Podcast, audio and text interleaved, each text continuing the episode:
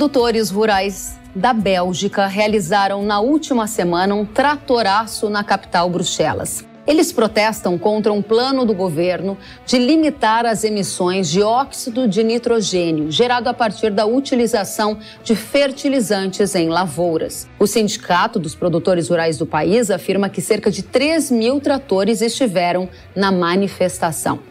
A entidade disse que o setor rural quer assumir responsabilidades para reduzir as emissões dos gases, mas as reduções precisam ser realistas e viáveis. E disse ainda que o acordo como está irá causar o que chamaram de carnificina socioeconômica no setor agrícola. E não é só a Bélgica, não. Nos últimos meses, diversos países adotaram ou sugeriram implementar ações que fazem parte da Agenda Verde, como uma série de medidas que têm o objetivo de reduzir as emissões de gases considerados causadores de aquecimento global.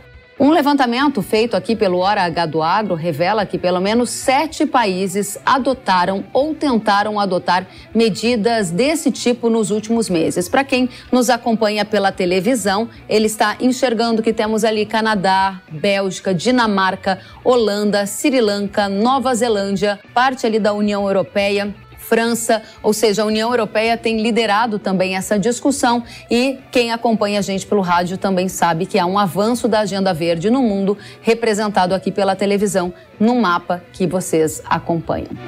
Na Dinamarca, agora em fevereiro deste ano, uma entidade do governo sugeriu uma taxação das emissões de gases dos animais.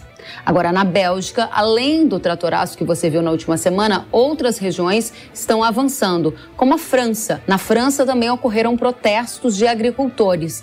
Em fevereiro, a manifestação foi contra a proibição do uso de pesticidas neonicotinoides. Nova Zelândia, agricultores protestaram em outubro do ano passado contra uma consulta pública do governo que queria taxar as emissões de gases de animais criados dentro das fazendas. Aí a gente avança para Holanda, porque na Holanda o protesto aconteceu em julho do ano passado. Os agricultores holandeses se manifestaram contra um projeto de redução das emissões de óxido de nitrogênio, com a proposta de redução no uso de fertilizantes e um programa de estatização de fazendas, com a compra de áreas por parte do governo para que essas áreas deixem de produzir alimentos, ou seja, produção agrícola e pecuária, e essas áreas sejam devolvidas para a natureza no Canadá. Também teve protesto. Em julho do ano passado, a população saiu às ruas. O governo estudava reduzir o uso de fertilizantes para cortar emissões de óxido de nitrogênio. Aí no Sri Lanka, o governo baniu a importação de fertilizantes e defensivos químicos, tentando tornar a agricultura do país 100% orgânica. O resultado foi uma queda expressiva na produção agrícola, uma crise política e inflacionária que gerou protestos em massa, a invasão invasão da casa do presidente e a fuga dele do país. Quanta coisa, né? A gente tem memória, vai resgatando o que aconteceu nos últimos meses e chega nessa situação. Aqui no Brasil, a revista Oeste afirmou que o governo estuda taxar as emissões de gases do efeito estufa aqui no Brasil. Vejam só. A reportagem disse que, durante um evento na semana passada, o secretário extraordinário da reforma tributária, Bernard Api, citou a possibilidade de um imposto seletivo para setores que têm efeitos negativos sobre a saúde e o meio ambiente. Api também teria citado que, eventualmente, poderia ser usado um carbon tax, que seria um imposto sobre carbono. O do Agro entrou em contato com o secretário extraordinário da Reforma Tributária, Bernard Api, e ele disse, abre aspas, não há previsão de um imposto sobre emissões de carbono. Segundo ele, o que existe é a previsão de um imposto seletivo sobre produtos com impacto negativo sobre a saúde e o meio ambiente, mas não há qualquer definição sobre a regulamentação desse imposto.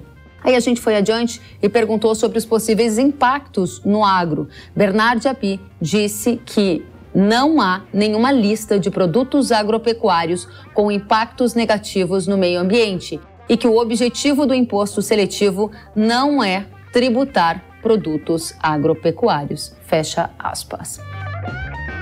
Precisamos analisar tudo isso e entender se há algum risco da gente ver esses protestos que se espalharam por diversas regiões do mundo acontecerem aqui no Brasil, caso parte dessa agenda seja importada com a mesma premissa de tentar reduzir o uso de fertilizantes nitrogenados para reduzir a emissão de óxidos de nitrogênio, entendendo que esses óxidos causariam efeitos no aquecimento global, que é o que a gente tem observado nessa agenda verde. Além disso, há também um antagonismo em relação a alguns tipos de pesticidas e a produção agropecuária, porque a emissão de gases de animais criados dentro de fazenda também está no foco dessas ações que vocês ouviram agora há pouco aqui conosco, que estão se espalhando pelo mundo. Vamos conversar com quem entende do assunto, Rodrigo Justus, assessor técnico de meio ambiente da Confederação da Agricultura e Pecuária do Brasil. Seja bem-vindo à Jovem Pan Justus. Obrigado também. Acompanhe com atenção aí todas essa, essas matérias aí. Vamos aí é, passo a passo, que tem bastante coisa aí que uh, tem muito conteúdo aí, inclusive de agrotóxico, né? Uma área bem específica também é a questão do, do carbono. Vamos começar. Vamos começar pelo carbono, que foi a sua última palavra. Imposto seletivo sobre produtos que impactam o meio ambiente. Essa foi uma fala usada pelo API, que conversou conosco, e a minha pergunta é: isso pode abrir brecha para a criação de um imposto sobre carbono e por que isso importa para o setor agropecuário? É, na verdade, importa para toda a sociedade, porque toda vez que nós in incluirmos custos de transação, é, é, taxas, etc. e tal, em qualquer espécie de produção, seja na indústria ou na agricultura, na parte de alimentos, nós estaremos onerando o consumidor. Hoje o que nós vemos lá, né? É, na União Europeia, todo esse dilema, e vejam que os produtores na Holanda, eles têm apoio da própria população. Né? Nós temos duas questões lá do carbono. É, uma é a poluição dos solos pelo nitrogênio, pelo excesso do lançamento de esterco, que nós sabemos que a lotação é, de pastagem lá na Europa, na Holanda, Bélgica, França, ela é extremamente elevada e aqueles solos eles é, acabam por lixiviar né, todo aquele churume, a, a, parte das fezes, da urina do animal e polui a água. Então a Holanda ela, ela tem uma guerra é, não só pela emissão do carbono, mas primeiramente pela contaminação dos solos, porque está contaminando águas. Né? Veja que agora mês que vem é, o governo vai publicar uma lista de 3 mil propriedades que serão fechadas e os proprietários serão indenizados e o governo vai pagar 24 bilhões de euros a esses produtores que acham que deveria ser muito mais. Né? Então, veja a que ponto nós estamos chegando. Então, quando nós criamos é, taxações sobre qualquer espécie de produção, especialmente a de alimentos, é, nós estamos fazendo duas coisas. Primeiro, aumentando o preço dos alimentos. E segundo, impedindo aqueles produtores que não têm um bom padrão ambiental de produção e que não fazem uma agricultura de baixo carbono, na verdade, se eu taxá-lo, eu estou impedindo ele de comprar uma máquina melhor, de usar um insumo melhor, de ter uma tecnologia melhor, porque ao invés de ele investir na qualidade ambiental, ele vai pagar tributo. Né? Então, é negativo sobre todos os aspectos essa taxação. Né? Nós vimos as palavras aí do, do, do secretário, é, fico é, tranquilo após ter ouvido, mas ouvi também, é, tempos atrás, logo depois da posse do governo, que a ministra Marina Silva falou que a questão da taxação de carbono ela entraria dentro da reforma tributária. Né? E nós sempre discutimos aqui é, a questão do mercado de carbono como um pagamento por serviço ambiental. Né? Então nós temos aí é, um, um, foco de atenção que vamos permanecer ligados aí, até porque tudo isso tem que ser regulado pelo Congresso Nacional, né? tem que ser feito através de lei. Bom, esse é um ponto bastante importante para a gente poder avançar para os demais. Imposto de carbono. A sua avaliação após ouvir a fala de API, após ouvir a fala de Marina, após entender o contexto do mundo e do Brasil, é que teremos no Brasil uma proposta que preveja o imposto sobre a geração de carbono ou você descarta essa possibilidade? Qual é a sua avaliação? É, pela, pelas palavras do secretário, é, e que eu, eu, que eu vi um dia até um comentário que falava que assim que aquilo fosse mal para a saúde, mal para o meio ambiente, deveria começar pelo imposto sobre é, cerveja e bebida alcoólica, já deu uma revolta popular né, sobre o preço da cerveja, né, e depois dos alimentos. Né, pela palavra do secretário, né, é, nós entendemos que é, não seria é criado especificamente para o agro, né? Mas veja que é, a tendência é isso impactar o preço dos combustíveis e impactar tudo aquilo que tiver relacionado à siderurgia, né? É tudo aquilo que você tem uma, uma utilização intensiva de energia, né? principalmente à base de carvão, né? Nós teremos assim uma taxação. Nós temos o projeto de lei, o 2148, que tramita é, hoje no Senado? Ele tem a previsão de instituir a cobrança do carbono mas para apenas empreendimentos de grande porte industriais. Então, é, a princípio, o agro ficaria de fora. Agora, se eu taxar, é, por exemplo, a produção da ureia, né? a ureia é intensiva em energia. Eu, se eu taxar nesse aspecto o insumo, eu acabo atingindo diretamente o preço do alimento também, né? porque é um custo de produção agregado. Muito bem, ou seja, nesse momento, o sentimento que você está trazendo para a nossa audiência é de um pouco mais de calma diante do que a gente acabou de ouvir do secretário API, ainda que hajam pressões numa agenda verde ao redor do mundo que podem culminar em algum efeito colateral para o Brasil. Podemos concluir dessa forma para passar adiante, Justus? Sim, exatamente. Embora outros países, né, eles tenham um viés de querer taxar o produtor pela emissão, né, e se nós olharmos as emissões da Europa, praticamente 90% das emissões dos países elas são relativas à geração de energia elétrica. Quer dizer, a agricultura ela está diluída num, num, num residual. Né? Muito interessante que você está falando sobre os setores que emitem. A gente tem alguns dados, por exemplo, do último Inventário Nacional de Emissões de Gases de Efeito Estufa do Brasil, e eles revelaram estes dados que a agropecuária está como um setor que mais emite gases aqui no Brasil, representando 33,2%. Na sequência, depois da agropecuária, aparece o setor de energia e depois o grupo Uso da Terra e Mudança do Uso da Terra. No agro, o processo de digestão dos ruminantes, a aplicação de fertilizantes nitrogenados e o manejo de dejetos animais são considerados atividades que emitem gases, é o que apontou esse levantamento. Eu gostaria de ouvir a sua avaliação sobre estes dados e como eles podem ser usados também para eventualmente construir uma narrativa que vilanize a produção de comida e ela vire eventualmente alvo de alguma outra taxa. É, comentando aí esse gráfico especificamente, esse inventário ele é realizado é, esporadicamente, a cada dois anos é feito uma, um, uma informação e a cada quatro anos é publicado esse inventário.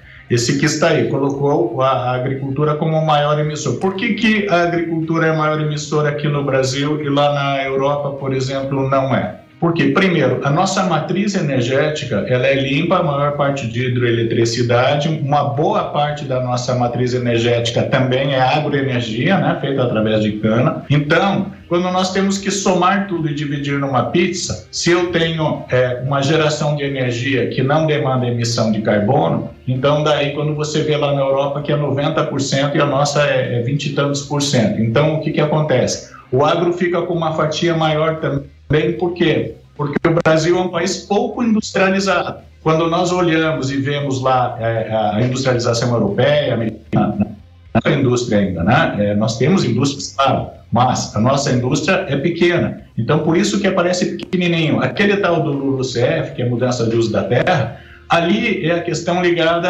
às queimadas de desmatamento e tudo mais, as emissões geradas é, dos incêndios florestais. E vários estados do país, aquilo ali é uma média, quando nós vemos a maior parte dos estados, se olhar a tabela estado por estado, que dá praticamente quase zero.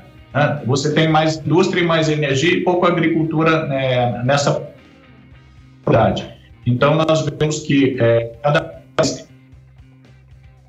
é, a agricultura brasileira, se nós compararmos ó, essa agropecuária que está aí na tela, tá?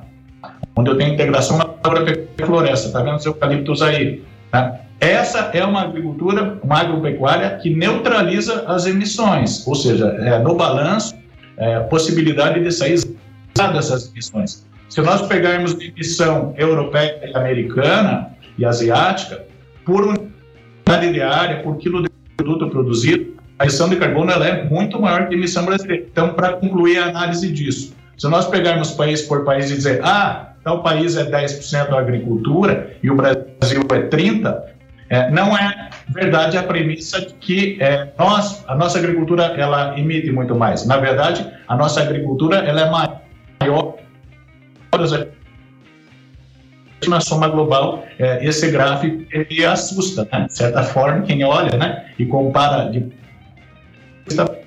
muito é, bem. Ah, temos que reduzir as emissões da agricultura muito bem, justos. Agora, com uma conexão, eu espero melhor. A minha pergunta para você é: esse movimento que acontece em países da Europa e outras regiões, América do Norte, países espalhados pelo mundo, pode acontecer aqui no Brasil ou você acha que não tem nada a ver uma coisa com a outra? É, eu acho que é, não é que não tem nada a ver, né? embora, porque a gente sabe que hoje a mídia ela é global, a, as informações aí que são é, transmitidas hoje, qualquer um no seu telefone recebe informações de todo lugar e existe uma opinião pública que pode entender que isso seja necessário acontecer, mas é, o que ocorre na Europa é que essa agenda verde que está lá, e ela acabou sendo aprovada já há 10, 15 anos atrás, né? E os produtores é, não deixaram a ficha cair naquele momento e agora vencem-se os prazos de implementar essas medidas, né? Veja a questão lá do defensivo neonicotinoide, né? É, o problema é o que, que o produtor que usa esse produto, qual produto ele vai usar se não tem o produto para substituir. Então, eu vou tirar essa cultura do mercado, eu vou parar de produzir beterraba, por exemplo, na Europa, né, que, que gera açúcar, né? Uhum. É, é, é como é que eu vou fazer? É, então, agora, é, tribunais europeus mandando cumprir essas medidas, né? A, a União Europeia, na parte dos defensivos, em janeiro, decidiu que as derrogações, derrogação para o espectador entender o seguinte: existe uma regra dizendo que tais produtos não pode usar mais, mas daí vai se prorrogando esses prazos. O Tribunal Europeu lá e a Comissão Europeia decidiu que agora não vai mais prorrogar.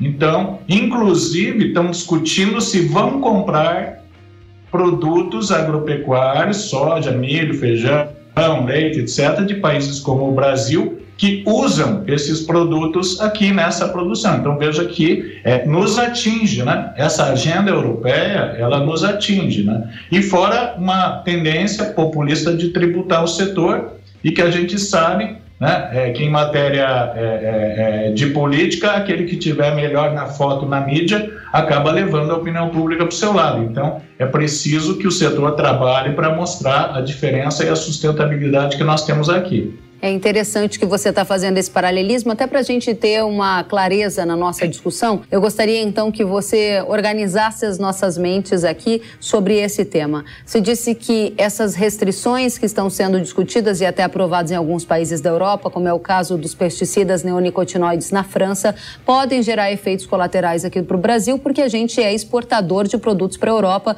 Vamos lembrar aqui que a gente é exportador de café. Café tem na Europa um dos principais destinos, né? O café brasileiro. Você acredita que poderá haver algum tipo de restrição nesse teor de agenda verde, de uso de pesticidas num futuro breve? Se sim, em relação a qual produto e qual é o impacto esperado? É, os neonicotinoides aqui no Brasil são usados aí na, no milho, na soja, é, no algodão. É, e, e veja que o que se discute agora lá na Europa, a nível de legislação, é, primeiro, se vamos deixar continuar a produzir e exportar esses princípios ativos, que são esses que eles proibiram lá, e se eles pararem de produzir lá, ou seja, terá que ser produzido em outro país, não é verdade? Qual o timing disso acontecer? E também a questão de importar produtos que tenham resíduos desses produtos que eles lá estão proibindo. Agora, é, vamos ressaltar o seguinte: toda essa discussão do neonicotinoide sobre as abelhas, né, sobre as abelhas, que, que é das abelhas, na verdade, a aplicação desses produtos no horário adequado reduzem mais de 90% a mortalidade das abelhas. Há produtos já demonstrados pelo próprio USDA, que tem um centro de pesquisas de abelha enorme lá, eu já visitei lá nos Estados Unidos, perto de Washington, é, mostrou que 90% da morte das abelhas ocorre por parasitas nelas e não por esses produtos. Então, é, o que os produtores estão revoltados é que eles querem lá uma revisão científica é, do que faz efetivamente mal e de como usar esses produtos. Uhum. Eu acho que aqui no Brasil nós estamos tendo a prudência, os órgãos reguladores, de prestar atenção nessas narrativas e nessa é, guerra que teve entre setores ambientais e tudo, né? Mas nós podemos ser atingidos não só pela falta de produtos para utilizar nas nossas lavouras e também é pela dificuldade em colocar nossos produtos na Europa é caso essas restrições elas se apliquem também é, a nível de comércio internacional. Muito bem, a gente então ouve de você essa questão envolvendo o uso de pesticidas, os neonicotinoides, a sua expectativa em relação a esse tema depois dos protestos que mostramos há pouco lá na França, que aconteceram nos últimos meses. Aí eu avanço um pouco mais da Nova Zelândia, que estuda criar uma taxa para emissão de gases gerados por animais criados dentro de fazenda. Uma das primeiras taxas do mundo. A minha pergunta é: essa ideia pode ser replicada aqui no Brasil? Eu acho que não, a própria especificidade, porque o, o que acontece é o seguinte: quando você mostrou, Kellen, lá no começo do programa, com o mapa, né? Exato. Ele falou assim: ah, a Europa é o país que partiu primeiro com essas agendas de taxação de carbono. Por quê? Porque lá no protocolo de Kyoto, que antes do Acordo de Paris, esses países estabeleceram que eles tinham reduções e fixaram quanto seriam essas reduções e na hora de cortar na carne atingiu o agro também. A Nova Zelândia é outro país que tem metas de redução que ela não pode reduzir e ela não tem muito para onde ir para cima e agora veio para cima é, dos produtores de leite. Veja é, que isso vai é, tirar, inclusive, eu vi, li artigos, né, tira a competitividade do pequeno produtor da Nova Zelândia né, em vender seus produtos. Por quê? Porque vão fazer uma cobrança onde o laticínio que adquire esse produto já paga a menos pelo leite e recolhe isso para o governo a fim de se evitar né, que haja algum desvio no recolhimento dessas taxas. Ou seja, não é o produtor que vai pagar, é um desconto que ele vai ter no recebimento da sua receita. Né? Muito bem. Algum ponto que você acha que seja o mais urgente para a gente esclarecer e chamar a atenção da nossa audiência? Porque o nosso papel aqui é justamente trazer à tona os temas que têm mais impacto na vida da comunidade do agro brasileiro. O, o, o ponto a ser estabelecido é o seguinte: a agricultura a nível mundial é, a agropecuária toda, a produção de alimentos, ela corresponde entre 10% a 20% das emissões, em média, pelos países. No Brasil temos essa especificidade, né? Já falei sobre ela. Ou seja, na verdade, é muito mais fácil é, modificar uma matriz energética que corresponde a 80%, 90% das emissões, ser mais eficiente na geração de energia, é, do que acabar é, atirando contra a própria população quando é, eu crio tributos e taxações em cima é, dos produtores. Então, eu acho que está tendo um certo nonsense nesse aspecto.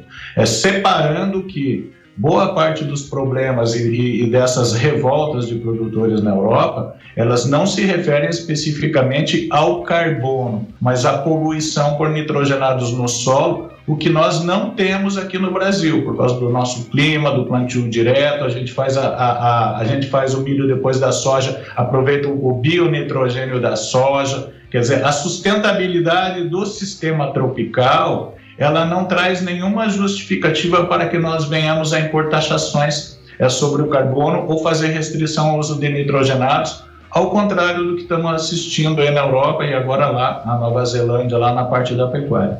Muito bem. Justus, quero agradecer demais pela sua presença, Rodrigo Justus, assessor técnico de meio ambiente na Confederação da Agricultura e Pecuária do Brasil. Esse tema é bastante controverso e ele merece análises profundas, como a que você trouxe aqui. Volte sempre, o espaço está aberto para a gente continuar esse debate. Agradeço, Kenen, e até uma próxima oportunidade. Obrigada.